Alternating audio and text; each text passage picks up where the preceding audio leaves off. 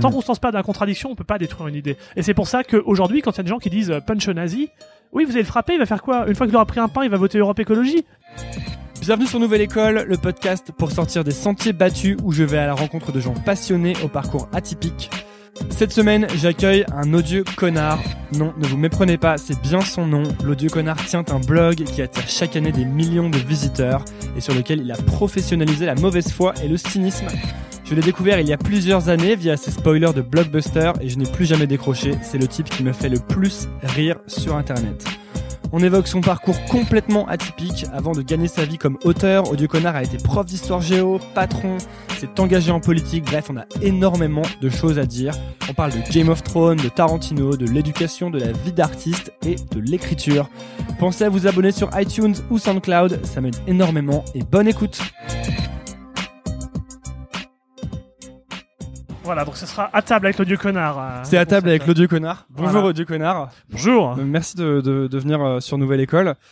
Euh, on- euh, pff, rapidement, je te présente, mais moi j'ai découvert ton blog il y a peut-être 5 ans quand même. Ça fait combien de temps que ça existe Ça fait euh, 8 ans. 8 ans Ouais, donc moi j'ai découvert j'ai découvert à l'époque où il y avait Prometheus, ce genre de choses. Je vois, Et- effectivement. Et, euh, et en fait, c'est donc le, le blog de l'odieux connard, c'est un blog sur lequel tu, tu fais preuve de cynisme sur un tout un tas de sujets, principalement le cinéma.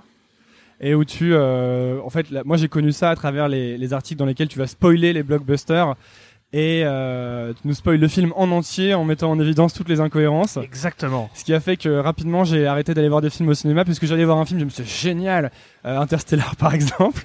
Et ensuite j'allais lire ta chronique et je me disais mais en fait je suis complètement con, il y a rien qui se tient dans ce film. Et, et, euh, j'ai commencé à, à beaucoup partager ça et sur ton blog, c'est un blog qui a vachement bien marché, il y, a des, il y a eu des millions de lecteurs dessus.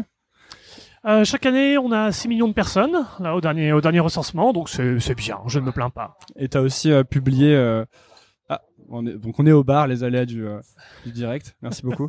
tu as aussi publié euh, deux livres. Tout à fait. Euh, qu'il est bon d'être mauvais, le premier, et le deuxième qui est La, La vie, c'est bien, le cynisme, c'est mieux. Exactement. Exactement. Et euh, mais en fait, on va parler de plein de choses. On va parler d'odieux, enfin dans le temps qu'on a imparti, on va parler d'odieux connard, on va parler de ton parcours, et parce que tu as aussi été professeur d'histoire-géographie. C'est vrai. Tu es un passionné de Première Guerre mondiale et d'histoire, sur lequel tu as aussi travaillé. Exactement. Mais je voulais revenir un petit peu sur euh, sur euh, odieux connard pour commencer, pour ceux qui qui te connaissent pas. Euh, j'ai- je t'ai entendu dire que tu avais commencé le blog sur un coup de tête. Comment ça s'est passé exactement? Euh, il faut savoir que les, on, va- on a parlé des spoils, des spoilers de films, et au départ, je les faisais de vive voix. Euh, donc, mes amis en avaient euh, un peu marre que je leur spoil les films en sortant du cinéma en expliquant pourquoi c'était nul. Donc, on a fini par me dire, mais arrête de nous emmerder, va faire ça en ligne. Donc, euh, je suis allé emmerder les gens en ligne. Un soir, j'ai dit, bon, allez, on essaie. Ça se trouve, dans trois semaines, je vais arrêter. C'était sur quoi le, le premier spoil? C'était G.I. Joe. Ok. C'était G.I. Joe. J'avais commencé par d'autres articles, j'avais écrit des conneries sur Harry Potter ou autre, enfin voilà. Et puis j'ai fait le premier spoiler sur G.I. Joe et là j'ai eu un débarquement de troupes. euh, donc j'ai fait bon, je vais écrire d'autres, je vais continuer à écrire et, euh, et 8 ans plus tard, je suis toujours là. Donc apparemment c'était une bonne idée. T'avais pas prévu que des gens viendraient euh, lire tes non, articles très franchement non. Je suis parti en me disant allez j'essaie, on verra bien, mais sans. Internet est vaste, hein. C'est Ouais. une goutte d'eau dans l'océan. C'est une idée que t'avais depuis longtemps, mais que t'avais repoussée ou euh, Oui. Ouais. C'est, j'ai souvent, euh, j'ai un côté procrastinateur de ce côté-là, bah, comme beaucoup de gens. Hein. Je fais des projets et je repousse. J'ai fait ça pour le blog, et puis là, ça faisait bien trois ans et quelques que je parlais de faire des, même plus, peut-être même bientôt quatre ans que je parlais de faire des vidéos. J'ai commencé uniquement cette année à en faire, où je ne me montre pas, mais en tout cas à faire de la vidéo. Tes vidéos YouTube. Euh, ouais, je les mets. On va, on va dire des vidéos YouTube. Ouais, je les mets sur YouTube par principe, mais sinon, euh, je les mets sur Facebook et Twitter. T'avais euh, avant de commencer euh, les spoilers, c'était il y avait il y avait un côté euh, peur de se lancer ou de mettre ces trucs sur internet ou? Ah non, ça c'est ça c'est pas un- c'était pas un problème. C'était juste euh, est-ce que euh, est-ce que je vais pas y passer du temps pour euh, bah pour pas grand chose au final? C'est-à-dire euh, moi je m'amuse même si j'ai pas beaucoup de lecteurs, mais je me disais est-ce que ça va m'amuser moi Est-ce que ça va amuser des gens? Euh, Voilà, c'était plus la question. Il y avait pas une question de peur. Au pire on se plante et puis voilà, c'est pas grave. t'avais euh, comment euh, t'avais un objectif enfin un objectif il y avait un nombre en tête tu te disais s'il y a x personnes qui viennent je continue Non, ou- même pas, même pas. C'est vraiment quand j'ai vu des gens débarquer, et c'était pas beaucoup. Ma première grosse vague de visite, attention, c'était 50 personnes, j'étais fou. 50 personnes, pensez-vous, monsieur, c'est ce que je faisais en une journée. Et ça, c'était le premier article? Enfin, le premier C'était le premier truc où j'ai euh, où j'ai où j'ai vu d'un coup mes statistiques monter. Non, je crois que le premier mois, en tout, j'ai eu 19 personnes. hein. D'accord, bah, ça me rappelle un peu mes débuts. hein. voilà. Donc c'est un peu c'est un peu le principe. Il faut il faut bien commencer quelque part. Donc bah, c'est rassurant pour les gens qui commencent un site et qui disent qu'ils ont ils ont pas beaucoup de monde. C'est normal. Ouais, il y avait quelqu'un qui était sur ce podcast qui disait, euh, de toute façon, même si t'as 19 personnes, si tu les mets dans une pièce, c'est toujours cool que 19 personnes aient, aient lu ce que t'as écrit finalement et apprécié, quoi. Oui, puis voilà, puis il y a les premiers commentaires au départ, on jette pas mal de coups d'œil. Euh, Aujourd'hui, je les lis toujours, mais je ne réponds plus parce que sinon, euh, il y en a qui tentent de voir s'ils vont pas, si je vais pas activer leur carte piège euh, en me jetant dans les commentaires. Mais au départ, c'est ça, c'est on discute en plus avec les commentateurs, donc euh, il y a vraiment un côté sympa. Il y a eu un moment où tu t'es dit, ah ok, le truc est devenu sérieux, là, ça, ça a vraiment pris ou euh, Ouais, ouais, bah quand j'ai vu que on commençait à m'envoyer des mails hein, en me disant c'est quand le prochain article, j'ai su que c'était sérieux. Et d'ailleurs, oui, parce que d'ailleurs maintenant les gens vont vont voir les les blockbusters au cinéma et ensuite t'obligent à aller Ça, les voir pour écrire, c'est ça? C'est ça, c'est ça. Il y a même des gens encore plus pervers qui vont d'abord sur le blog, puis vont voir les films, et après vont faire leur sélection, effectivement, en me disant Ah, ce film-là, il est bien pourri aussi. Vous devriez le voir, mais il y a beaucoup trop de merde pour un seul homme. Comment ça se fait que toi tu sois euh, tu te sois mis en fait dans ce rôle où tu tu tu, tu dé- décomposais, tu démontais les films, c'est le, cinéma, c'était une passion que t'avais depuis longtemps, où t'en avais vu plus de films que les autres Non, ou- je suis juste un emmerdeur. euh, c'est d'où le nom. Hein. Euh, j'ai pas, j'ai jamais de grande passion pour le pour le cinéma à part euh, celle qu'on a tous de voilà d'aller voir un film, de, de passer un bon moment. Mais euh, j'ai toujours été chiant euh, sur la partie scénario euh, et mais là bien plus chiant que tout le monde. J'a- J'avais des amis et c'était limite ils en parlaient pas en cachette de ce qu'ils regardaient pour pas que je jaillisse de derrière un buisson en faisant ah, ah, ah, attendez c'est une merde et je vais vous expliquer pourquoi. Donc euh, non non pas de Ouais, parce qu'il y a un peu un côté euh, où quand tu dis à des gens le scénario ne tient pas la route, on va te dire oui, mais c'est du cinéma, c'est pas c'est pas fait pour être crédible. Oui, voilà, c'est la fameuse euh, grosse méprise des gens qui disent ouais, mais dans ce cas, euh, faut euh, dans Star Wars ils sont dans l'espace et c'est ridicule, ou dans Harry Potter ils font de la magie et c'est pas crédible non plus. Ouais, mais voilà, c'est la fameuse question de la suspension de l'incrédulité, c'est-à-dire on accepte euh, la magie, enfin l'univers est posé, mais après si les gens ne respectent pas leur propre univers, on a un problème. Si Harry Potter a un sort pour ouvrir les portes, qu'à un moment il est devant une porte fermée qui dit ah zut, je vais devoir faire demi-tour. C'est illogique. quelque chose qui arrive à un moment, ça? Non, non, non, non, non, il se passe plein de choses pourries dans Harry Potter, euh, c'est certain, mais Surtout les films. Les livres aussi, il faudra qu'on reparle de Dobby très sérieusement. euh, que beaucoup de gens étaient là quand Dobby est mort. Mon dieu, Dobby Désolé de spoiler. Mais euh, non, Dobby méritait largement sa mort, c'était une incohérence sur pattes. C'est terrible. Rappelons qu'ils ont quand même une armée d'elfes de maison, donc il peut faire n'importe quoi. Un seul elfe de maison, Dobby, arrive à désarmer tout le QG des méchants, mais leurs un millier d'elfes de maison qu'ils ont en armée à Il- Poudlard, Il les lavent met dans les cuisines. Exactement, ils lavent les slips et ils font la soupe, pendant que les mecs dehors sont en train de mourir durant la bataille. Alors qu'il suffit d'en sortir deux et c'est plié, tout le monde est sauvé. Eh, parce qu'à la fin, moment, il arrive, il claque des doigts, c'est Oui, ça, c'est ça. et tout il le monde claque des tombe. doigts et tout le monde et tout le monde tombe. Et, enfin, tout le monde se fait piquer sa baguette et ils disent ah oui, mais c'est parce qu'ils ont une magie différente de la nôtre, donc ils peuvent faire ça. Bon bah, utilisez-les alors. Non. Ouais, c'est ce genre de choses. C'est quel est le Est-ce qu'en fait, il y a des films que tu vas voir que t'apprécies mais tu ensuite t'écris quand même le, le Alors- spoiler en le démontant? On, il y aura jamais de nom, hein, mais il y a, il y a des films que j'ai appréciés, euh, que j'ai démontés. C'est un exercice de mauvaise foi. Le blog est là pour ça. Mm. Je... C'est pour ça aussi que des fois il y a des gens qui viennent en me disant ah je suis pas d'accord avec ce que vous avez écrit là. Euh, Je dis mais c'est très bien. Il y a de la mauvaise foi, donc euh, faites-vous plaisir. hein. Donc tu pousses vraiment le, le côté. Ah il faut aller, il faut aller jusqu'au bout. Moi, je, je sais que vraiment euh, quand je quand je lis ça, il y a des fois où je me dis c'est de la mauvaise foi, mais en même temps c'est vrai quoi. Par exemple dans Interstellar, moi quand j'ai vu Interstellar, vraiment je me suis dit c'est génial, c'est super, Trop bien. trop bien. Et ensuite euh, dans, dans, dans ton spoiler, il y a un moment où tu parles mais de détails vraiment anodins, qui paraissent anodins, mais il y a un drone qui vole au début et ça fait quoi 100 ans que les drones auraient dû être rappelés. C'est ça, exactement. Les mecs ils disent euh, ah ouais non mais le drone il vole encore. Genre voilà, les les mecs ils avaient un drone qui volait, et ils se sont dit ouais on va fermer l'agence, il est 17 h On va laisser voler. on va laisser drone. voler le drone et puis comme ça finira bien chez quelqu'un. Non, ça se passe pas exactement comme ça. Mais ouais, non, c'était absurde. Et cette scène surtout du drone, le plus ridicule, c'est quand même euh, vas-y ma fille, euh, joue avec le drone, t'as vu, c'est trop super. Et son fils qui est là genre papa, je peux jouer avec toi ta gueule et change le pneu. Enfin, Ouais. C'est le pire père de l'univers. hein. Ouais, ils ont toujours, ils ont des, en fait, c'est des ficelles très très grosses de script américain avec la, il y a toujours la gamine espiègle. Bien sûr. C'est-à-dire la gamine, c'est euh, la, c'est la gamine Jurassic Park 2 qui fait des pirouettes et qui tape dans les vélociraptors et qui euh, résout toutes les énigmes et qui survit Voilà. à tout. C'est le- l'enfant de film américain qui est beaucoup trop intelligent pour son propre bien, qui passe son temps à avoir toujours raison et à faire la morale. hein. C'est insupportable. En fait. Est-ce que c'est un truc auquel tu t'es intéressé à un moment euh... Est-ce que tu as eu envie d'écrire des scripts ou d'aider des gens à écrire des scripts? Ah, il y a alors on m'a déjà envoyé des on m'a déjà envoyé des scripts pour que je, je passe derrière et je fasse ce qu'on appelle le script doctor, donc que j'aille chercher les erreurs euh, dans le script. Et euh, je l'ai fait volontiers. Moi moi j'aime beaucoup. Alors euh, des fois des gens me l'envoient vraiment en toute bonne foi en me disant voilà qu'est-ce que vous voulez faire? Et après il y a des gens c'est vraiment euh, ils me l'envoient et le but du jeu c'est que je leur dise ah là là, même moi je n'arrive à trouver aucun défaut. Hmm. Sauf que ça se passe pas comme ça et du coup ils sont ils sont vexés. J'ai déjà eu des gens très vexés en disant mais ça tient pas votre truc, il est pas bien. Et euh, et non. Tu leur écris, tu leur écris façon spoiler euh, avec des blagues ou pas? Oui, je mets des blagues dedans. Je leur dis machin il a qu'à faire ça. Là c'est bon à 17h, on va tous au lit, euh, c'est plié, enfin voilà. Comment euh, En fait, moi, je vais du coup, je vais plus au ciné parce que euh, je pense que j'ai un peu trop lu ton blog et que maintenant, à chaque fois que je vais voir un film, je vois ces choses et j'ai plus l'impression d'être surpris. Alors que quand j'étais gamin, bah, je voyais des films. Euh, quand t'as pas, quand t'as pas encore vu 100 blockbusters américains, il y a un peu la surprise Oui. et du coup, tu les apprécies. Euh, mais comment t'expliques qu'il y ait des, que ce soit toujours les mêmes ficelles aussi grosses et finalement aussi, aussi faciles? Euh, Je sais que t'es un grand fan de, je sais que t'étais fan de Game of Thrones en tout cas.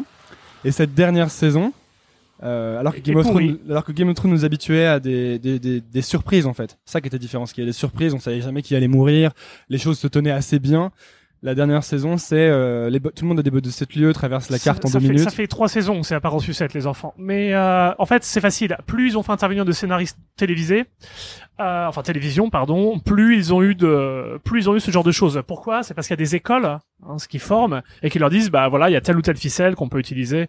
Donc c'est un peu le problème quand on fait de la créativité de groupe, c'est que bah, on finit par avoir des ficelles communes, on finit par avoir des ficelles communes et il y a effectivement beaucoup de ficelles bah, très simples à utiliser. Merci. Sans compter le fait qu'on est soi-même utilisé par ceux qu'on voit. Merci à vous.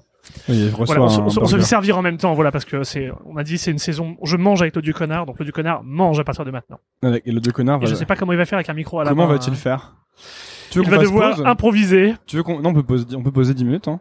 Non, non, mais il y a pas de souci. On va déjà commencer euh, tranquille. Quoique, allez, vas-y, on pose 10 minutes. Ouais, posons. ouais. Je sais plus ce qu'on disait sur. euh, On, on devait sûrement. Parce que pendant que tu mangeais, tu m'as, tu as mis en évidence des choses que je n'avais même pas vues sur euh, les derniers épisodes de Game of Thrones. Non, on n'est pas sur Game of Thrones. En fait, on, disait, spoiler, on disait euh, que l'écriture, la, médiocrité de l'écriture saute aux yeux quand on se rend compte que c'est écrit pour rendre service à ceux qui écrivent en fait. Et tu me disais que c'est parce qu'il y a des écoles en fait, c'est ça? C'est ça, c'était le concept de. euh, euh, il y a- aux États-Unis, par exemple, il y a des universités donc d'écriture créative. Le problème, c'est qu'on quand on apprend tous du même professeur, déjà on va, on aura des, des biais et c'est normal, même si on a sa propre écriture hein, à côté. Et accessoirement, quand on a les mêmes sources d'inspiration et c'est normal, les mêmes films, la même culture, et on est quand même un monde très mondialisé, donc on a des références communes. Game of, Thrones en fait partie. Euh, on est forcément influencé, on va recours aux mêmes ficelles parce qu'elles nous ont plu. Donc c'est aussi pour ça qu'on trouve pas mal de choses. Après, c'est aussi parce qu'il y a carrément euh, des pas des générateurs de scripts, mais des des cadres, des carcans de scripts qui existent. Par exemple, un bon un bon film classique, c'est euh, une première partie, on va découvrir le héros qui va souvent gagner ses pouvoirs, s'il en a, en tout cas qui va qui va nous montrer comment il travaille. Voilà, ça va être le personnage fait sa première mission, qui est toujours un succès. Pre- Prenez le début d'Inception, même s'il se passe n'importe quoi, c'est pour mettre des éléments en place, mais une intro. Ensuite, on va commencer à glisser d'autres personnages, le méchant. Une première mission qui devrait pas trop, une, enfin une première aventure qui devrait pas trop mal se passer. Le méchant qui va intervenir. Un moment où tout va être perdu, on pense que tout est perdu, et là il y a la dernière mission où les héros récupèrent tout alors que tout était perdu. En général, c'est là que le monde risque d'exploser. Ouais. Mais c'est étonnant que ça. Enfin, je sais pas si c'est étonnant justement. Moi, je m'étonne du fait que ça fonctionne autant, aussi bien. Et finalement, Hollywood a même maintenant arrêté, on dirait carrément toute création originale, et on a que des remakes et que des arcs d'histoire de, de ce genre-là, quoi. bah, ça fonctionne parce qu'il y a une clientèle et parce que pour beaucoup de gens, euh, et on sait ce que c'est, hein, euh, on s'assoit au cinéma, on éteint le cerveau. Est-ce que moi j'ai rien contre ça? Et euh, si c'est bien rythmé, qu'il y a des belles images, combien de gens ont dit ouais bon l'histoire était pourrie, mais euh, là là là c'était spectaculaire. C'est pour ça qu'aujourd'hui le budget effets spéciaux, enfin voilà, un effet spécial raté, on entend parler durant des jours. Un scénario raté, toute la presse s'en fout. Ouais, notamment Star Wars 7, qui est la copie conforme de Star Wars 4. C'était tellement intelligent. Après nous avons fait du marketing durant un an en disant attention, vous allez voir ce que vous allez voir. Ça va être plus sombre. Qu'est-ce que c'était sombre? Putain, c'était le même. Enfin bon, c'est mais c'est ça. Et le problème, c'est que c'est passé. Beaucoup de gens ont dit euh, ah oui, d'accord, mais c'est du fan service. Oui, mais tu peux faire du fan service sans sans refaire le même film. Le fan service, c'est euh, ce qui consiste à donner aux gens ce qu'ils attendent, c'est ça? Exactement. Sais, euh, dans Star Wars, par exemple, le fan service, ça va être de caser tout ce qui a marqué leur enfance, tel vaisseau, tel véhicule, telle référence à tel personnage, enfin voilà, jouer sur les ficelles de l'univers pour donner aux gens ce qu'ils attendent. Reprendre les anciens acteurs, ce genre de Voilà, choses. tout à fait. Qui Et sont, ça, ça valait tellement le coup. qui sont pas, ouais, qui sont pas d'ailleurs très utiles. euh, les Non. personnages sont pas très creusés. Non. Harrison Ford ne, se contente de rajouter une incohérence durant près de 45 minutes de film dans le dernier Star Wars. Quelle est l'incohérence? L'incohérence, c'est qu'ils ont la carte, savent où ils doivent se rendre, et là, ils tombent sur Harrison Ford qui leur dit Venez, je sais comment on va s'y rendre. D'abord, on va passer chez la cantina, à la cantina d'une pote. En fait, il n'y en a pas besoin. Ah oui, Mais s'ils passent pas à la cantina, ils trouvent pas un sabre laser, ils peuvent pas faire certaines scènes, etc. Mais techniquement, ils ont déjà la carte, c'est même la fameuse scène où ils négocient avec BB-8 pour dire est-ce que tu peux nous dire où est la base rebelle? Et une fois qu'ils ont la base rebelle, ils rencontrent Harrison Ford, alors qu'ils en ont pas besoin. Ouais, bah c'est encore un, encore un truc que, que j'ai raté. Il y a, il y, a des, il y a des films qui trouvent... euh, Parce que je sais que par exemple la série The Wire trouve Clémence à tes yeux. Alors forcément, il y a- quand même aussi des défauts, mais euh, hein, il faut, je suis obligé de le dire. Mais The Wire a un énorme avantage. Bah, pour reprendre euh, Game of Thrones, euh, en fait, vraiment, je distingue deux types de, films et de, séries. La série ou le film, comment le héros va s'en sortir, et le film et la série, est-ce que le héros va s'en sortir. Le deuxième groupe, est, c'est très rare. Parce que par exemple, si je regarde euh, une merde comme Dexter, je sais que Dexter, même s'il se fait repérer par 45 personnes en train d'égorger quelqu'un, tous ils vont se cogner la tête à une poutre et devenir amnésiques. Enfin, parce que sinon la série s'arrête. Alors que dans The Wire ou autre, le, le héros n'est pas un personnage. Le héros c'est la ville, par exemple c'est Baltimore donc dans The Wire. Et euh, dans Game of Thrones, finalement, le héros c'est effectivement quelque part un peu le trône de fer et les guerres entre entre maisons, mais il n'y a pas de vrai héros, sauf depuis que la télévision a décidé de s'en emparer et que Jon Snow est devenu une espèce de super héros invincible. Ouais, ce qui rend le, qui rend le truc finalement beaucoup moins appréciable. Là, dans Game of Thrones, on a vraiment le sentiment qu'ils sont bon, allez, hop, on emballe tout, on finit toutes les intrigues d'un coup, vous me, vous me fusionnez tout ça. on arrête de faire des complots, c'est trop long, on n'a plus le temps. Maintenant, on égorge les gens et c'est parti, donc euh, voilà. Ouais, et dans, dans tout ton boulot, euh, dans tes articles, dans tes bouquins, tu montres vraiment, il y a des gros ficelles qui reviennent tout le temps. Par exemple, il y a le, le, le syndrome Armageddon. C'est quoi, si tu peux en parler? Syndrome Armageddon, c'est la succession des merdes pour euh, faire durer le film. Armageddon, si vous regardez la, les dernières 45 minutes du film, c'est insupportable. C'est les mecs qui disent euh, Bon, alors attention, faut pas qu'on rate l'atterrissage. Oh mon dieu, j'ai raté l'atterrissage. Bon, alors maintenant, faut pas qu'on perde le véhicule. Oh mon dieu, j'ai perdu le véhicule. Bon, maintenant, faut surtout pas qu'on pète la mine. Oh mon dieu, j'ai pété la mine. Enfin, C'est un peu ce que tu reproches à Breaking Bad aussi, non? Ah bah Breaking Bad, Breaking Bad c'est euh, mais en plus ils l'ont admis à la fin donc c'est pour ça que c'était rigolo parce que je, je prêchais dans le désert durant durant des années et à la fin des scénaristes à avouer le personnage de Jesse Ouais. devait mourir à l'épisode vraiment dès la première saison parce qu'il n'a aucun intérêt vu qu'il est content de merder. Donc il a aucune raison de travailler avec mais en fait on le fait merder en boucle parce que sinon le héros est riche et c'est fini. Le héros aurait pu, ouais, c'est, la nécessité de faire continuer les trucs, du- qui est du coup forcément une nécessité, euh, marketing ou de production, quoi.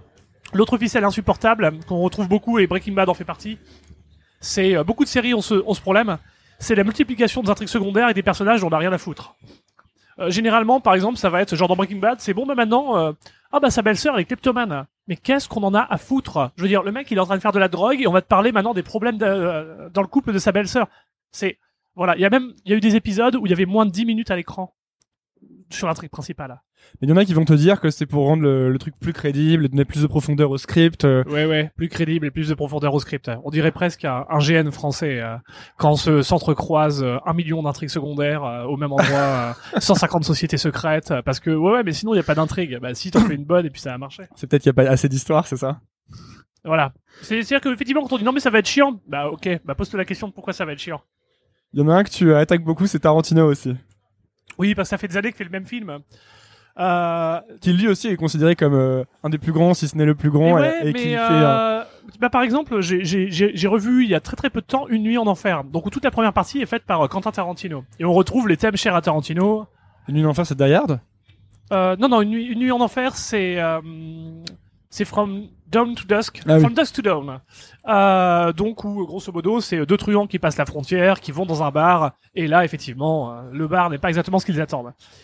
Euh, sauf que la- le trailer français montrait exactement ce qu'il y avait dans le bar, ce qui était dommage. Mais en tout cas, euh, pour revenir sur le sujet, on retrouve tout ce qui est cher à lui. Des truands, des costards, des mecs qui vont chercher des burgers et qui ont des discussions improbables, des psychopathes.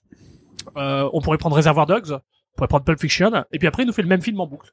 Alors, je vais faire cinq scènes, ouais, cinq chapitres, Ouais, avec euh, des tonnes de dialogues euh, sur euh, un sujet de son choix, de préférence le cinéma ou un truc proche du cinéma, des tonnes de fanservice, c'est-à-dire des références au cinéma en boucle, et au bout d'un moment, tu te dis, mais merde, fais un nouveau film. Et surtout, un passage de repas ou de dialogue qui, du- qui est sans fin, et où ça, on sait que ça va finir en fusillade. Du genre euh, la scène du pourboire dans Reservoir Dogs. euh, Mais dans Reservoir Dogs, la scène du pourboire, elle est à peu près maîtrisée. C'est-à-dire que les mecs, ils tapent c'est la discute durant un aussi, moment. non Voilà. Ils tapent, euh, ils tapent la discute durant un moment et euh, mais il y a, y a du rythme dans les répliques. Putain, Inglourious Bastards, niveau rythme raté, c'est euh, bon bah vous savez déjà comment la scène va finir, mais je vais la faire durer durant 30 minutes. Euh, bon. Et puis Inglourious Bastards, euh, les rajouts genre Mélanie Laurent et son intrigue. euh, Enfin non, mais vraiment c'était pas la peine. hein. Et il y a un truc, là ça c'est, là on parle de tous les blockbusters. Il y a un truc que t'as appelé le bull buster. Dans, Ouais, euh, effectivement, c'est le film français. hein. c'est, euh, c'est quoi la différence? Bah, il y en a un où tu te fais vraiment chier. C'est-à-dire que le blockbuster, même quand t'es con, tu peux rester devant. Mais un film français où c'est. Alors, euh, moi j'ai une super idée de film français. Ouais. C'est, ça va être sur la crise de la quarantaine. Ah putain, c'est du jamais vu. Oh là là. Ou ça va être sur le racisme. Ah, ou le racisme durant la crise de la quarantaine. Oh là, dis donc, ça commence à être ambitieux. Sinon, c'est un mec qui fait une crise de la quarantaine et part à la campagne avec ses potes. Non. Bon, si en plus on peut en faire une petite comédie, genre il a 40 ans mais il se déguise en Jones, ça sera super. Et on peut mettre Marc Lavoine dedans en fait. On peut tout mettre. Et on peut mettre Jean-Paul Rouve aussi. Mais comment tu fais en fait pour euh, vu que tu me disais tout à l'heure que t'as parfois aidé euh, des personnes à, à corriger leur plus ou moins leur script ou à C'était des, oui oui c'était des petits trucs. Je- hein, ouais, ouais, je sais bien, mais euh, si tu comment comment on fait pour s'assurer que qu'un truc est, est cohérent? Parce que il y a énormément de choses auxquelles il faut penser quoi. Et... Alors c'est pas très compliqué. Euh, suffit de se mettre à la, suffit de se mettre à la place du personnage et se dire est-ce que est-ce qu'il peut faire mieux? Et si s'il peut faire mieux, est-ce qu'il aurait une raison de ne pas le faire? Parce que par exemple, euh, dans une scène où quelqu'un panique, c'est normal qu'il prenne pas forcément la meilleure euh, la meilleure solution. On va pas on va pas le punir pour ça. Par contre, le grand méchant qui veut dominer le monde depuis 30 ans, qui fait un plan de merde alors qu'il pouvait la dominer dès la première année avec son pouvoir spécial. C'est voilà, là on va dire non. Souvent c'est ça, il faut inspecter. C'est euh, ce que je répète souvent sur le blog, c'est quand on donne un pouvoir à un personnage, il risque de s'en servir. Et Comme le ça. comme le fameux pouvoir de revenir dans le temps par exemple. Oui, le pouvoir de, oui, voilà, qui va, qui va créer des tonnes d'incohérences. Bon, c'est, il faut, il faut se tenir à son univers. C'est pas plus compliqué que ça. Euh, moi, ce que je recommande vraiment pour ce genre de choses, il y a, je pense qu'il y a une manière où n'importe qui pourrait pour pas cher faire vérifier son script. Faut faire une partie de jeu de rôle. Tu prends ton script, tu vas chercher des joueurs et tu leur dis, essayez de défoncer mon intrigue. En général, ils la pètent en deux secondes. Avec des joueurs de jeux de rôle, tu veux les, dire les joueurs de jeux de rôle, ouais. Ouais. Parce que les mecs, ils passent leur vie à jouer des personnages et à tenter de pourrir l'intrigue principale en trouvant le moyen d'aller plus vite ou d'être plus efficace. Hmm. S'ils y arrivent, c'est que l'intrigue est pas mal. C'est un truc avec lequel tu euh, tu gagnes ta, tu gagnes ta vie maintenant, odieux connard. Parce que je sais que t'as jamais voulu mettre de pub, t'as jamais voulu mettre de pub sur Alors, le site. Effectivement, je ne gagne pas d'argent avec les vidéos que j'ai faites là, sur le petit théâtre des opérations ou avec le blog du connard. Mais euh, bah, je gagne de l'argent avec les livres que je fais. Moi, mon objectif, c'est de pas faire de pub et que les gens, bah voilà, si quelqu'un veut acheter le livre, il l'achète pour avoir le livre, euh, pour lire le livre, mais pas ou pour me soutenir, mais qui est pas. En fait, il y a un côté pervers de la publicité, c'est si je touche de l'argent à partir de la publicité, je vais tenter de faire des choses qui accrochent le maximum de vues. Et à la fin, je dirais par faire, euh, c'est cette incohérence que vous n'avez jamais vue. La sixième va vraiment vous surprendre. Bon, voilà. Ouais, bah c'est un peu le problème des films, tout le monde fait. C'est que vu que tu commences à toucher de l'argent pour des trucs qui marchent, tu veux faire plus de trucs qui marchent. À mon avis, tenter. Voilà. Non, mais il y a une question d'argent. C'est pour ça qu'il faut vraiment, faut. Parce que par exemple pour le Star Wars 7, Oui. euh, on a tous envie qu'il fasse quelque chose de nouveau, de différent, de risqué, mais sauf que les, et les studios le prennent peut-être en lui disant ça, sauf qu'ils lui disent bon maintenant t'es gentil mais on a acheté, euh, on a Disney a acheté Star Wars X milliards, faut qu'on rentabilise sur X films. Mais ils auraient, ils auraient pu, et ils auraient pu, euh, même sans prendre beaucoup de risques, mais juste faire une histoire différente. Ça aurait pas été. Je demande pas grand chose. Moi, je demande un film différent du précédent. Enfin, pas un copier-coller. Mais surtout que c'est le c'est la troisième fois qu'ils font le copier-coller vu que déjà dans le Retour du Jedi il y avait déjà l'étoile noire. Et puis les scénaristes qui ont fait des choses qui marchaient, ils en ont eu. Ils ont fait quand même tout l'univers étendu Star Wars. Euh, Il y a eu des jeux vidéo Star Wars avec pas mal, avec des intrigues qui des fois n'étaient n'étaient pas bêtes. Donc ils, auraient juste pu récupérer des trucs éventuellement à droite et à gauche et se faire quelque chose mais à peu de frais. Mais non, ils ont dit les mecs on va vraiment juste faire de la merde. Et les, le- les gens ont fait ah c'était trop bien. Mais il y a la théorie comme quoi euh, c'est euh, le premier était du fan service pour qu'ensuite ils puissent faire autre chose. T'as sûrement entendu ça aussi. Ouais non. Ouais. Ouais. En fait, quand tu commences à chercher, ça c'est un truc que, mais que tu dis souvent. Quand tu commences à chercher trop d'excuses au script ou à ce que les gens ont fait, c'est que c'est pas bon signe. Voilà, exactement. Les gens qui vous disent non non mais euh, en fait tout se tient euh, depuis le début, c'est voilà, c'est comme la théorie du complot. En prenant des éléments que personne ne peut vérifier, on a forcément raison. Et comment tu fais du coup pour, euh, pour, euh, bah là, je suis content, je, je te capte entre deux, pendant un de tes voyages sur Paris. Comment tu fais pour parce que je- donc tu fais d'autres choses dans ta vie? T'es consultant, je crois. Alors, je suis consultant, justement, je suis en train d'arrêter pour euh, ne plus faire que de l'écriture à plein temps. Mais euh, consultant, donc c'est voleur bien inscrit à l'URSSAF, hein, faut le dire. donc je vais chez les gens qui n'ont pas de problème, je leur en trouve. Et euh, je m'occupe des problèmes en question. Donc quelque part, je suis un peu une sorte de pompier pyromane. Mais non, non, voilà, donc c'est c'est ce que j'ai bah, longtemps fait à côté. Euh, J'enseigne dans des filières justement liées à tout ce qui est euh, digital, numérique, où je parle beaucoup justement d'écriture numérique. Donc c'est toujours intéressant de dire bonjour, je suis le dieu connard à ses élèves. C'est Mm. c'est un concept qui plaît. Euh, mais voilà, aujourd'hui, je bah j'écris. C'est quoi ton, ton mode de vie? Enfin, comment tu comment t'es organisé? Euh, alors, j'ai un, mode de vie particulier, c'est que comme euh, on- on- j'essaie de ne de vivre confortablement, c'est-à-dire que je pourrais gagner beaucoup plus d'argent en vraiment en y allant euh, comme un fou tous les jours, bah, comme en, en consultant ou autre, enfin aller chercher du client. Euh, quand j'ai ce qu'il me faut, que j'estime que j'ai ce qu'il faut pour vivre confortablement, donc j'ai ma notion de confort personnel, euh, qui est correcte. J'estime que bah, c'est bien. Du coup, il y a du temps parce que le temps, ça coûte de l'argent euh, quelque part. Si je peux pas faire ce que je veux de mes journées, j'ai un problème. Donc ce que je fais, c'est que généralement une journée de du connard, ça consiste, enfin une semaine de du connard, c'est j'ai déjà une journée réservée au blog.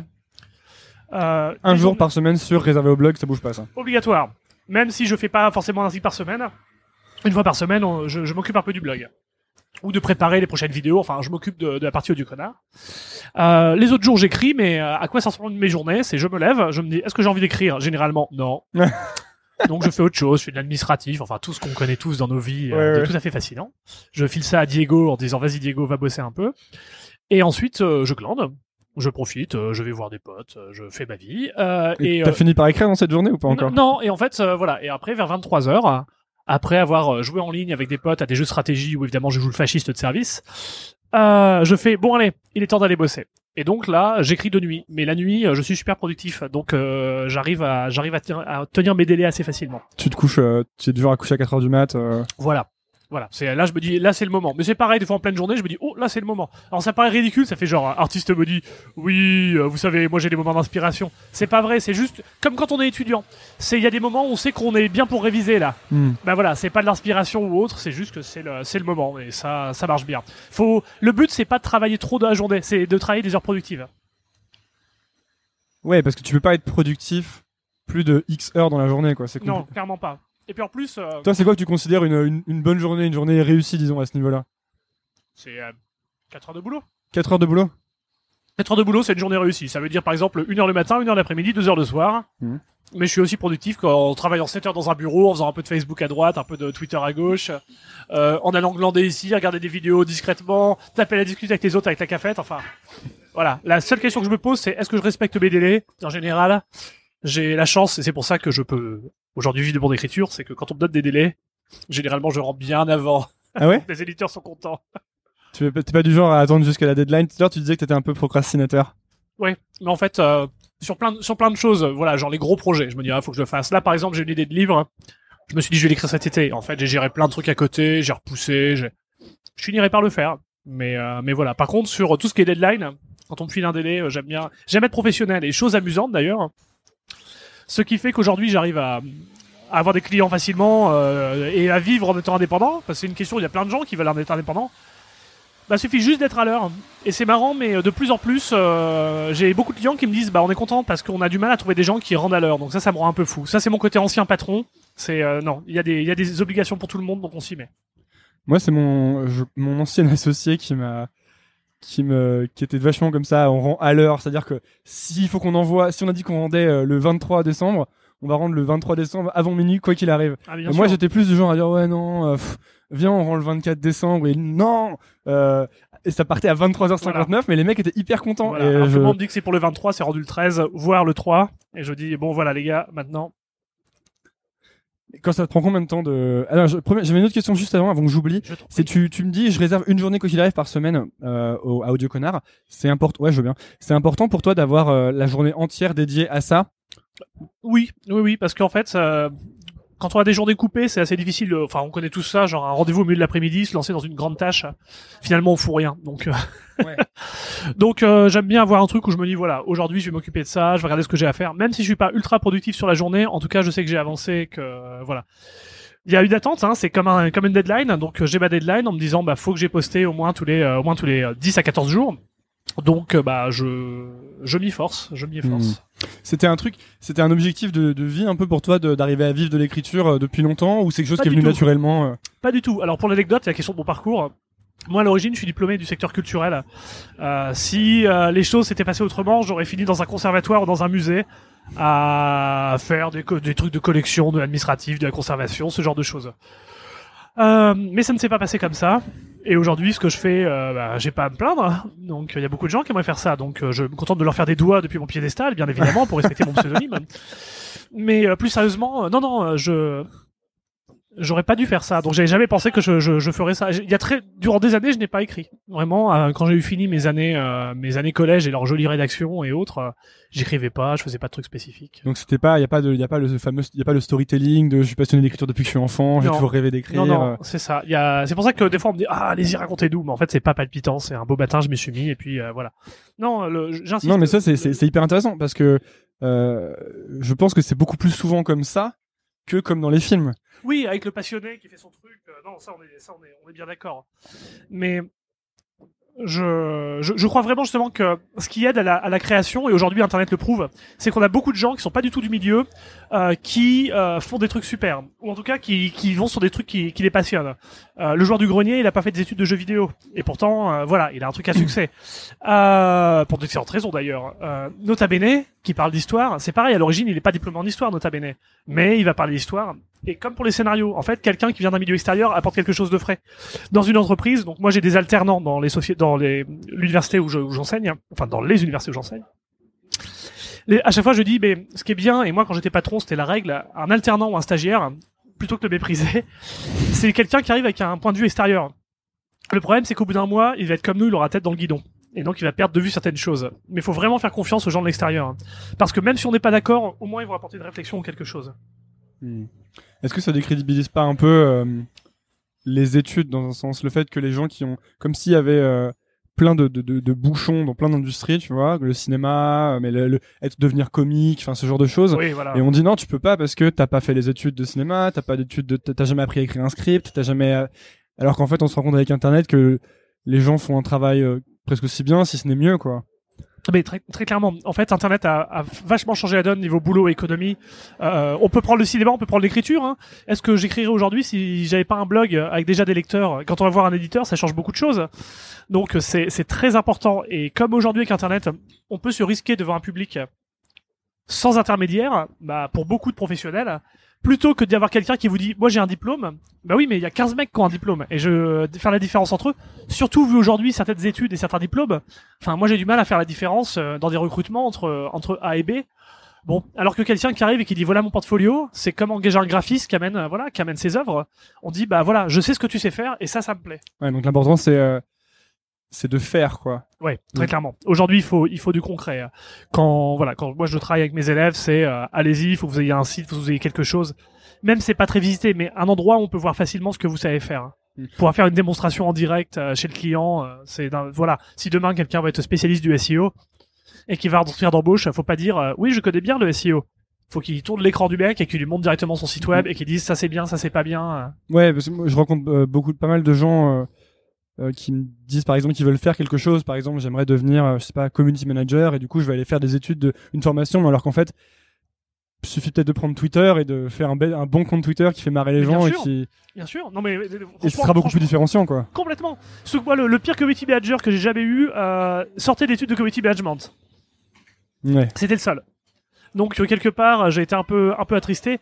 Ça veut pas dire qu'il faut euh, faut mépriser euh, toutes ces études, mais ça veut dire que vraiment on a on a besoin de concret. Et à l'heure où on peut le faire et le montrer, ne pas en avoir, c'est un peu regrettable quoi. Toi, t'as été professeur d'histoire géo. Ouais. Parce c'est- que c'est parce que t'étais passionné d'histoire que tu t'es lancé là-dedans? Bah oui, oui, oui. En fait, euh, bah, que j'étais passionné d'histoire et qu'en sortant de mes études, je me suis dit bon bah faut bosser quand même. hein. Et euh, je, je vous passe les, les, les détails, mon cher, mais euh, je suis rentré dans l'éducation nationale par accident, on va dire. C'est vraiment, je suis rentré dans un bureau pour accompagner une amie. Il manquait de personnel. Et ils ont fait, vous là, est-ce que vous avez un diplôme? Oui. Est-ce que ça vous intéresse? Allez, c'est parti. Donc euh, vraiment, c'est par accident. J'ai même pas eu à faire de lettres ou quoi que ce soit.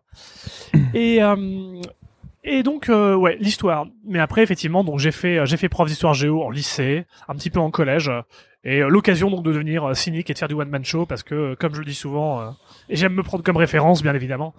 Euh, être prof, c'est un one man show, le public n'a pas le droit de sortir, donc c'est parfait pour répéter. Ouais. T'en as gardé quel, euh, t'en as gardé quel euh, ressenti de, de cette expérience en tant que prof dans les collèges, lycées? C'est qu'il faut brûler l'éducation nationale, hein. voilà, en entier et commencer à refaire quelque chose. Pourquoi je dis ça? C'est parce qu'aujourd'hui, regardez chaque année le bac. Bon, c'est une vaste blague. On donne les résultats minimum du bac avant que le bac soit passé. On dit on veut emmener toute une génération au bac, mais non, il faut pas.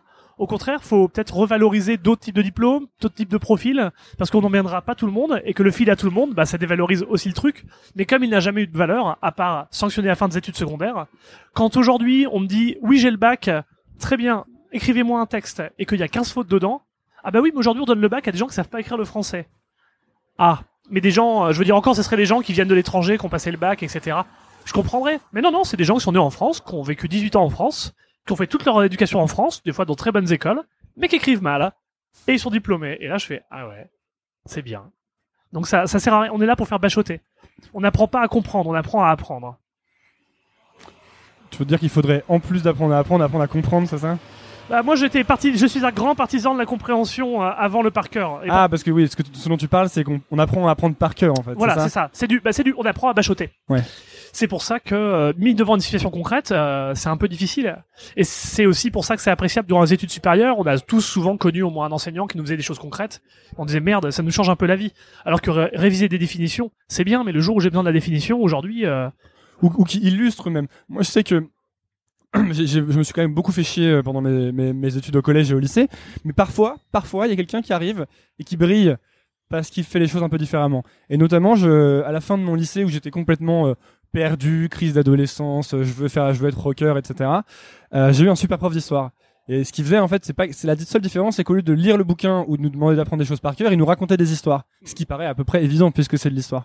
Oui, oui, mais c'est vrai, mais ça passe, ça passe beaucoup mieux parce que les anecdotes, la manière de faire, ça, ça compte énormément. C'est et effectivement le côté anecdote quand on raconte l'histoire, euh, voilà, bon, on pourra parler de ce que je fais à côté, mais c'est euh, c'est vachement important et beaucoup de gens le retiennent. Je me suis aperçu que mes élèves, euh, par exemple, pour en prendre un exemple tout bête, à l'époque où j'enseignais, le premier Assassin's Creed euh, était sorti depuis pas si longtemps que ça.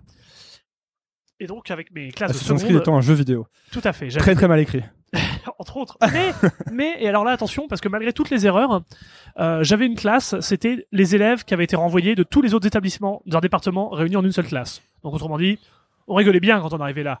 Bon, ils se foutaient de tout, mais il y avait un truc qu'ils maîtrisaient, c'était les croisades. Et pourquoi? Bah parce que Assassin's Creed. Alors oui, il y avait des fautes dedans et des fautes énormes, mais malgré tout, ils avaient énormément de connaissances. Donc c'est pour ça qu'il y a, voilà, il y a quand même des choses à faire avec ça. Il faut pas tout balancer. euh. Ah, moi je disais mal écrit, c'est plus au niveau du, au niveau du script et du fait Ah non, que... oui, a du personnage qui est débile. euh, Voilà, c'est ça. Non, et non, quand non. Il, voilà, quand il égorge un mec qui dit Ah, mes frères qui sont situés aux 3 rue du Petit Lapin euh, Oui. t'attendent et j'aime les kebabs. Et que lui il se relève en disant Il aime les kebabs C'est un indice. Voilà, il va passer tout le jeu à faire autre chose. Assassin's Creed 3 d'ailleurs, rappelons, est à brûler. Et euh, mais du coup, ouais, ce que tu dis, c'est intéressant parce que même si euh, et ça, ça peut se, on peut faire un parallèle avec le cinéma.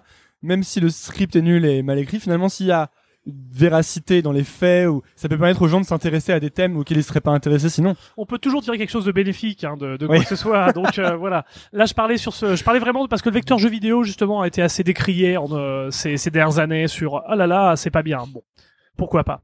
Mais euh, sur le cinéma, euh, c'est pareil. On peut intéresser les gens à un sujet. Je vais prendre un exemple tout bête. Titanic. Titanic, avant la sortie de Titanic, c'était un drame avec des chiffres et une date. Et en fait, tout le monde s'en foutait de Titanic. James Cameron, à l'origine, il a fait, euh, il y a deux films qu'il a fait euh, sur des sur des plongées sur bateau. Il a fait euh, Expédition Bismarck, qui n'est pas connu, et euh, Titanic. Expédition Bismarck, c'est un documentaire et ça a pas, ça a marché. Il a, ça a pas fait un gros truc, c'était pour la télévision en plus. Alors que euh, Titanic, en fait, il a juste pris une histoire, tout ce qu'il y a de plus classique, et il l'a mis sur un événement historique. Mais on a eu des millions de gens passionnés par l'histoire de Titanic parce qu'on leur a fait connaître comme ça. Oui, le film est pourri, je peux vous cracher dessus quand vous voulez, tant que vous voulez, mais malgré tout, c'est la question du est-ce qu'on arrive à intéresser les gens à la fin? Là, c'était pas objectif, c'était de faire du fric. Hein. Mais en tout cas, je, je retiens quand même que la manière de raconter les choses ou d'aborder un sujet, bah, ça joue énormément.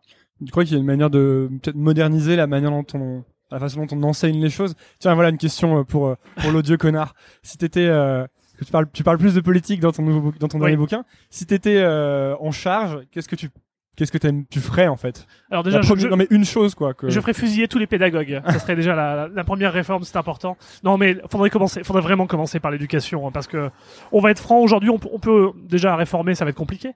Mais si on veut faire quoi que ce soit, si on n'a pas des gens éduqués, euh, c'est c'est pas la peine. hein. Euh, c'est ce que je disais pour prendre un exemple tout bête. On est à Paris, les rues sont dégueu. Euh, on demande à des gens pas capables de tenir des rues propres de tenir la démocratie propre. Donc c'est un peu un peu compliqué quoi.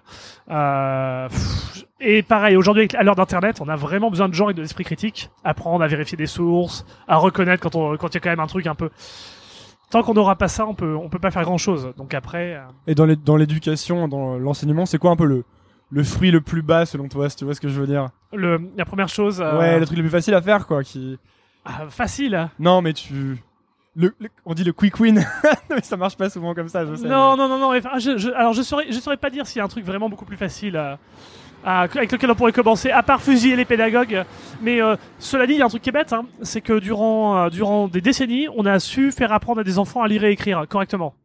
On pourrait peut-être commencer par revenir à ça. Pourquoi ça marche plus hein? Bah parce que derrière on s'est dit non mais l'enfant et tout il se sent opprimé quand il écrit mal alors attends euh, sou- souvenez-vous de la méthode globale braves gens euh, où on a dit non non mais euh, on avait une bonne méthode les gens ils apprenaient à lire on va la changer. Mais pourquoi elle marche? Non non mais on a un truc encore mieux et ça marchait plus.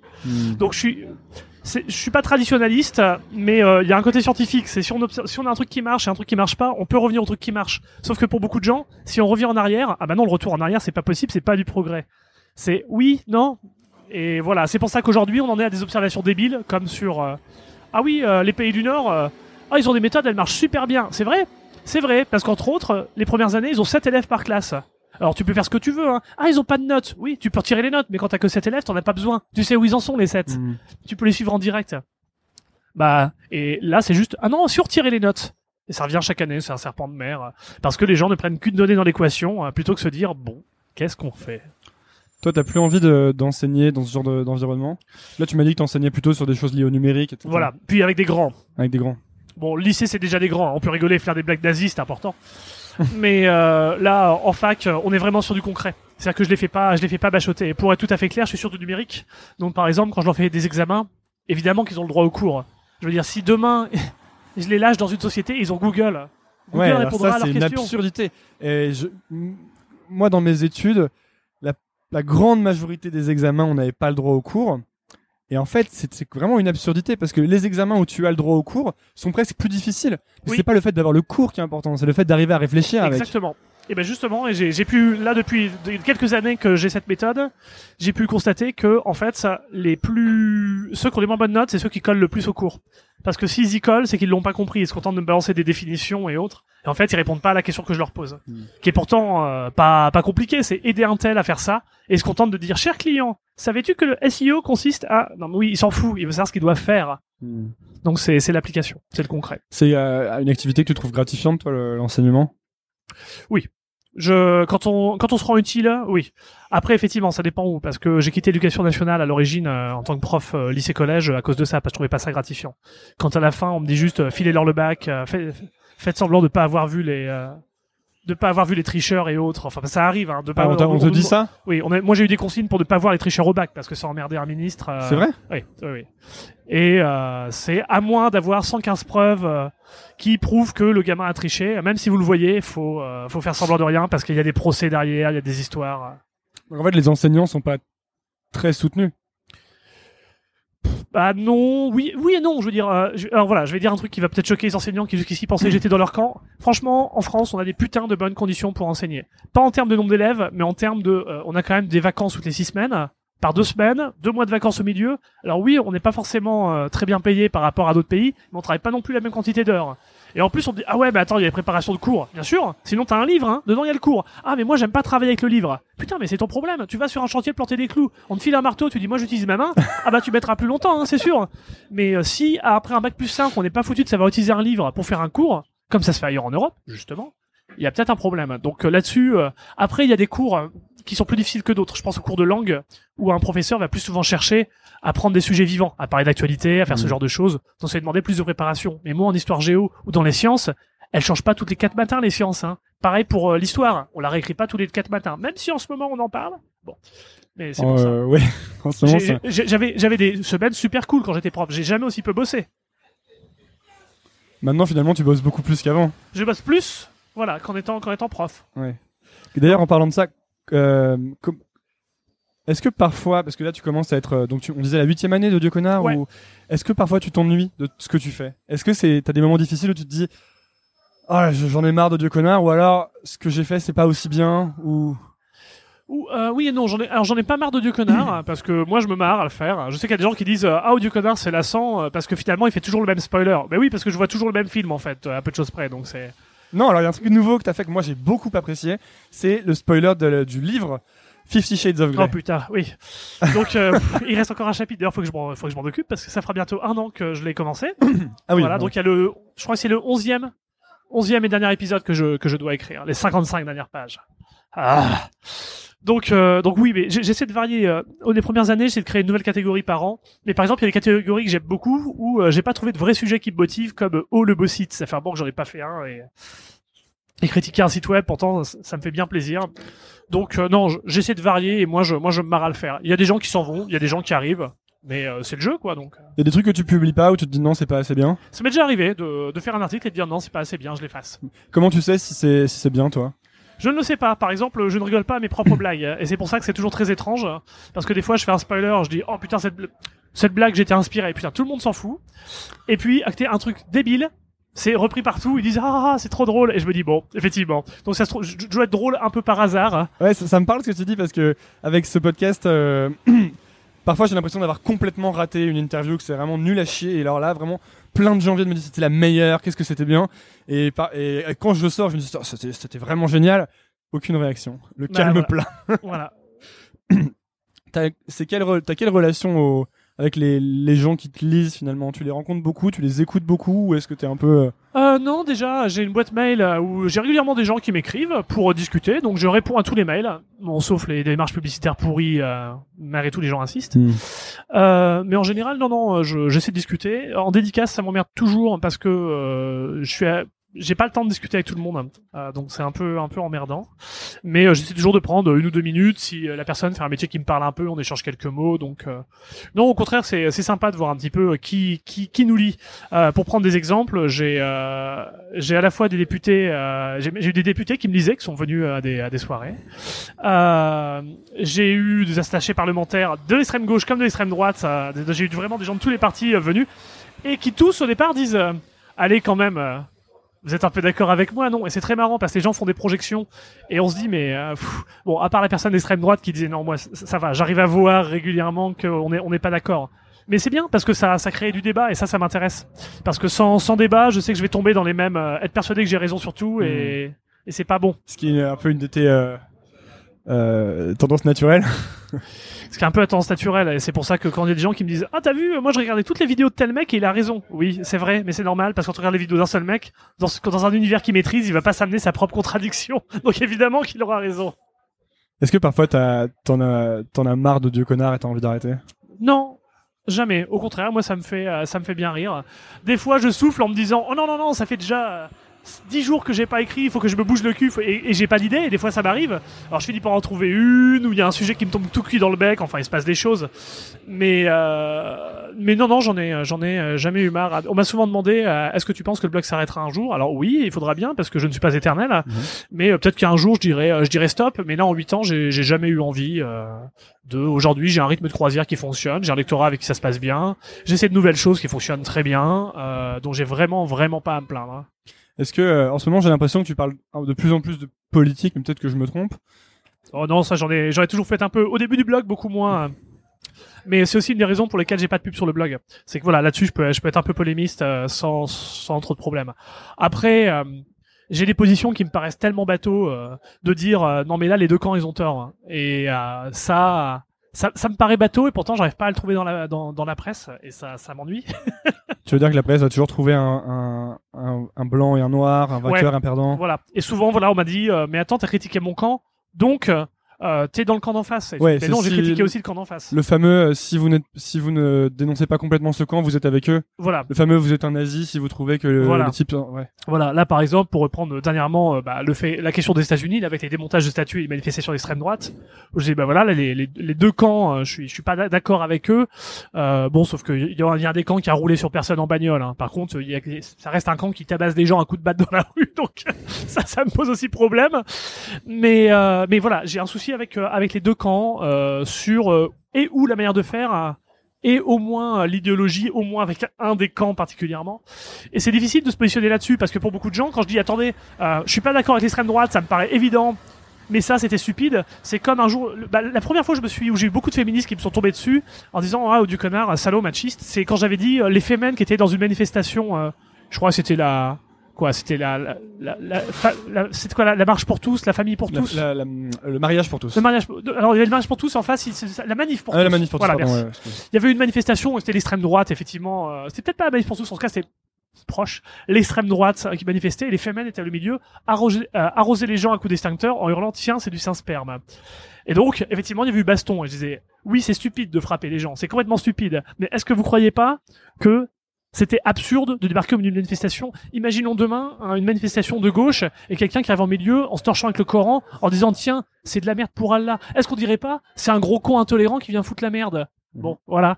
Donc euh, c'est le souci du oui, mais c'est pour la bonne cause. Oui, certes, le féminisme euh, c'est une bonne cause. Après, il y a la manière dont on le défend. Ouais, c'est pour ça que, mais c'est, et c'est une opinion euh, que- qui est assez impopulaire, je me rends compte auprès de, des gens que je connais, mais que j'ai- j'aime bien le côté liberté d'expression euh, plus ou moins totale comme ils essaient d'avoir aux États-Unis, qu'ils ont essayé d'avoir, parce que sinon, dès que tu rentres dans une liberté d'expression qui n'est pas totale, ce qui se passe, c'est qu'il va y avoir des gens qui vont décider de ce qu'on a le droit de dire et ce qu'on n'a pas le droit de dire. Et comme ces gens bah, sont pas plus neutres que les autres, sont forcément aussi biaisés, il y a une, il y a un catch 22 comme euh, ils disent en. Oui, alors c'est- alors parce qu'il y a une question de limite qui est assez euh, simple à, limiter. On va on va prendre le harcèlement de rue. Est-ce que c'est de la liberté d'expression? Ah, Vaste sujet, hein. Et je, je ne pense pas qu'effectivement se faire emmerder dans la rue par une meuf qui- par un mec qui fait Psst, eh, mademoiselle, eh, mademoiselle, vas-y. Bon, ça soit spécialement. euh, mais sur la question des opinions, effectivement, on arrive à un stade où euh, quelqu'un peut pas manifester une, une opinion, même avec laquelle on n'est pas d'accord. Euh, moi, je veux dire, le mec arrive et me dit Hitler est formidable. Je vais pas l'empêcher de le dire. Par contre, je vais sérieusement discuter avec lui parce qu'on va avoir un problème. Mais surtout que tant qu'on va l'interdire, on va donner un côté attrayant et on ne va pas contredire. Tant Mhm. qu'on se lance pas dans la contradiction, on peut pas détruire une idée. Et c'est pour ça qu'aujourd'hui, quand il y a des gens qui disent euh, punch nazi, oui, vous allez le frapper, il va faire quoi? Une fois qu'il aura pris un pain, il va voter Europe Écologie? Bien sûr que non. Il aura pris un pain, il va se radicaliser et tout le monde va aller dans sa tranchée euh, se faire la guerre. Donc, il y a une vraie question d'utilitarisme. C'est qu'est-ce qu'on essaie de faire? Et donc, sur la liberté d'expression, moi, je pense que ça a vraiment une vraie utilité et que on a toujours voulu interdire des choses pour la bonne cause. Personne se lève le matin en disant tiens, je vais faire de la censure, mais moi, je sais que je suis méchant. En fait, personne se dit je suis méchant. Mais non, ça. voilà, Euh, le mec qui dit euh, bah moi je vais interdire tel et tel livre euh, pour la pureté parce que au nom de la pureté de la race, euh, lui il est persuadé que c'est très important et qu'il le fait pour le bien de tous et que l'humanité ira mieux. Et c'est pour ça qu'il y a une, une vraie nécessité de pour mieux combattre ces idées d'essayer de comprendre comment elles naissent et c'est c'est en discutant qu'on le qu'on comprend Mm. et quand les gens me disent ouais mais tu peux pas parler avec un nazi ah oui bien sûr en cinq minutes t'as pas réussi à faire changer 10 ans d'éducation du mec ah c'est trop bête oui c'est pas facile la vie c'est pas facile le débat, mais ça c'est difficile à accepter aujourd'hui. À une époque, les gens disent ah non moi dès qu'il y a quelqu'un qui dit quelque chose qui euh, qui est pas d'accord avec moi, je suis choqué, je vais dans mon safe space. Non bordel, c'est faut qu'on y soit. Si pour toi c'est une vraie bataille, bah faut te battre. Ah bah oui moi je veux bien me battre, mais si l'ennemi il a pas le droit d'être là. Ah oui, ah bah ça va être une sacrée guerre. Mm. Donc euh, non non aujourd'hui on a on a un souci avec ça. On a une radicalisation de, dans bien des secteurs, on le sait, mais euh, moi c'est c'est un vrai problème. Et le blog me permet euh, à ma petite hauteur hein, d'en parler, parce qu'encore une fois parler sur internet c'est rigolo, mais je critique suffisamment les gens qui passent leur temps à rester sur Twitter. C'est voilà après il y a des vraies choses à faire au quotidien. Ouais, mais bon, après chacun peut essayer d'amener ce qu'il peut, quoi, de mettre sa petite Bien pierre sûr, et- bien sûr. Euh, On me dit souvent, on peut pas être de tous les combats, c'est vrai, mais c'est bien d'être de moins un combat. Et par exemple, euh, voilà, moi ça me fait chier quand, euh, bon, je, je vais pas détailler parce que c'est privé, mais d'être engagé sur des, sur pas mal de, de terrains. Oui, ils apparaissent pas sur ma biographie Twitter, et j'ai beaucoup de social warriors qui sont venus me dire, ah oui, mais vous sur le féminisme, vous faites rien. Ouais, ouais, bah écoute, on en reparlera un jour en privé si tu veux. Mais euh, voilà, et quand à côté je leur demande ce qu'ils font, ah moi une fois par semaine, je vais à une euh, réunion où on discute, où on parle avec euh, sur sur le sujet du viol. Putain, c'est super mec, vraiment c'est super, c'est bien, c'est bien. Et vous êtes entre qui? Entre gens convaincus. Je suis sûr que ça fait trop avancer. Il y a des choses plus concrètes qu'on peut faire au quotidien Mm. sur quantité de sujets. Voilà. On va arriver sur la fin, vu que je vais devoir te, te libérer. Euh, en fait, qu'est-ce que tu, est-ce qu'il y a un, t'as le sentiment de poursuivre un truc dans la vie ou d'avoir un peu une philosophie de vie euh? si, ce n'est si ce n'est le cynisme et la mauvaise foi. Ouais, alors ça, ça c'est c'est effectivement. euh, c'est- en fait, moi, mon, mon- ma philosophie de vie, c'est de, c'est de rester derrière des fois. Parfois, j'ai envie de rester derrière une grande baie vitrée avec mon verre de brandy à la main et de regarder le monde brûler. Mais il se trouve que je suis assez stupide pour poster, pour dire ça, c'est pas cool, ce qui veut dire que apparemment, je m'en fous pas totalement. Mais euh, voilà, cynisme et mauvaise foi, ça me paraît, euh, ça me paraît important. Mais ce qui est bien, on vit, on vit vraiment une époque qui est super intéressante. Euh, beaucoup de gens disent, moi, j'aurais bien voulu vivre à tel siècle. Non, c'est pas vrai. T'aurais voulu être riche à tel siècle. Ouais. Ah, j'aurais voulu vivre sous Louis XIV. Ouais. T'aurais voulu être un vieux bouseux qui a jamais vu le roi au fin fond de la Creuse? Non. Par contre, tu voudrais bien être à la cour. Ton problème, c'est pas quand tu veux vivre. Ton problème, c'est qu'est-ce que tu veux vivre comme expérience. Et donc, euh, voilà, on vit une époque formidable qui permet d'avoir beaucoup d'expériences, euh, de faire plein de choses. Internet n'est qu'une de ces expériences, quand même assez formidable. La question, c'est euh, à la fin, à la fin de la journée, qu'est-ce qu'on a fait? Voilà, euh, moi la politique j'en ai fait. Euh, je me suis même présenté euh, à des petites élections, c'est des municipales. J'étais sur une liste à une époque. Euh, j'ai travaillé en politique. Aujourd'hui, j'ai refait tout ce qu'il fallait pour quitter la politique et me faire suffisamment d'argent à côté pour pouvoir y retourner sans dépendre de l'argent public, parce que sinon la corruption commence comme ça. Ah, si je veux être réélu, sinon je pourrais pas payer les factures de la maison, blablabla. Faudrait que je fasse des concessions. Donc, je- moi vraiment, j'ai, c'est qu'est-ce qu'on veut. La, philosophie, c'est qu'est-ce qu'on fait? Qu'est-ce qu'on fait est-ce que est-ce que c'est utile? Le blog, c'est pas un truc utile. Peut-être qu'il a une utilité à sa hauteur, mais avant tout, c'est un truc pour rire, discuter, réfléchir. Mais pour moi, ça n'a pas une utilité de, de fond, pas plus, euh, pas plus qu'un un, un journal ou autre qui a, qui a son utilité. Mais moi, c'est un minuscule journal d'un coin de web. Donc, euh, je quand, quand j'entends des gens me dire euh, attention à ce que vous dites, Dieu connard, pensez à la portée de vos propos. Oui, justement, mais c'est parce que je suis libre de dire ce que je veux que euh, il y a des discussions qui se créent. Donc euh, voilà, moi je suis, je reste un grand défenseur de la liberté d'expression, de la liberté de que tout le monde puisse faire pas exactement ce qu'il veut, mais en tout cas qu'il puisse se lancer pour les causes qu'il estime justes et qu'on puisse en discuter. Et aujourd'hui, c'est ce qui manque parce que c'est vraiment une époque fascinante. Question très rapide. Le film le plus mauvais. Ah, euh, alors je vais prendre le premier film sur lequel je suis devenu fou, c'est euh, Un cri dans l'océan. De qui Voilà. Euh, alors je saurais même plus dire de qui, mais grosso modo, le pitch. un paquebot en mer de Chine est attaqué par des terroristes.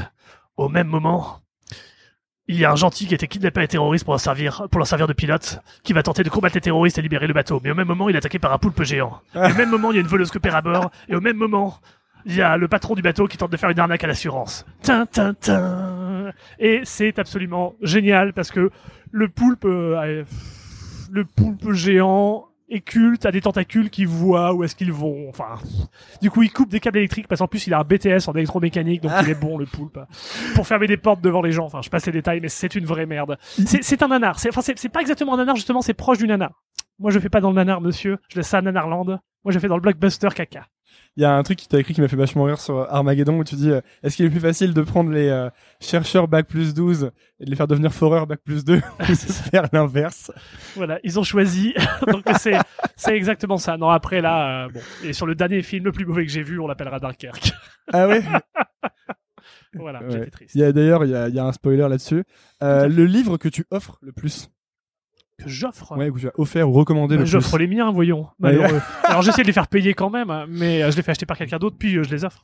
Donc euh, non, non, évidemment, j'offre mes livres. euh, C'est comme ça, ça laisse un message. Se faire offrir l'audio connard, hein, ça en dit déjà long. Et si pour euh, finir si euh, les gens écoutent ça et te connaissent pas, quel, quel article ou quel qu'est-ce que tu leur conseilles d'aller lire en premier en fait pour se faire une idée? Pour se faire une idée, euh, un truc qui est beaucoup de gens, qui a parlé apparemment à beaucoup de gens, c'est bête, ça, mais c'est Fifty Shades of Grey. Le spoiler du livre. Le spoiler, donc. le spoiler du film, Le du, spoiler film, du du film. premier film de Fifty Shades of Grey.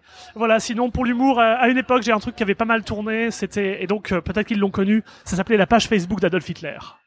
D'accord, bah je mettrai ça dans les euh, Voilà. dans les liens. Bah écoute, merci beaucoup euh, Audio Connard d'être venu Eh sur bien, Nouvelle École. rien. Euh, où où est-ce qu'on envoie les gens en fait qui écoutent sur euh, unaudioConnard.com AnaudioConnard.com, exactement. Merci beaucoup. Mais de rien. Merci d'avoir écouté. Si vous êtes encore là, déjà bravo. Ensuite, c'est peut-être que l'épisode vous a plu. Si c'est le cas, je vous invite à laisser un avis sur iTunes ou Apple Podcast. C'est ce qui m'aide le plus à gagner en visibilité. Pour cela, rien de plus simple, lancez iTunes de votre ordinateur ou Apple Podcast de votre iPhone, cherchez Nouvelle École, allez dans la section Notes et Avis et laissez un avis. Vous pouvez choisir le nombre d'étoiles, 5 est de loin mon préféré. Merci de soutenir ce podcast et à lundi pour un nouvel épisode. Salut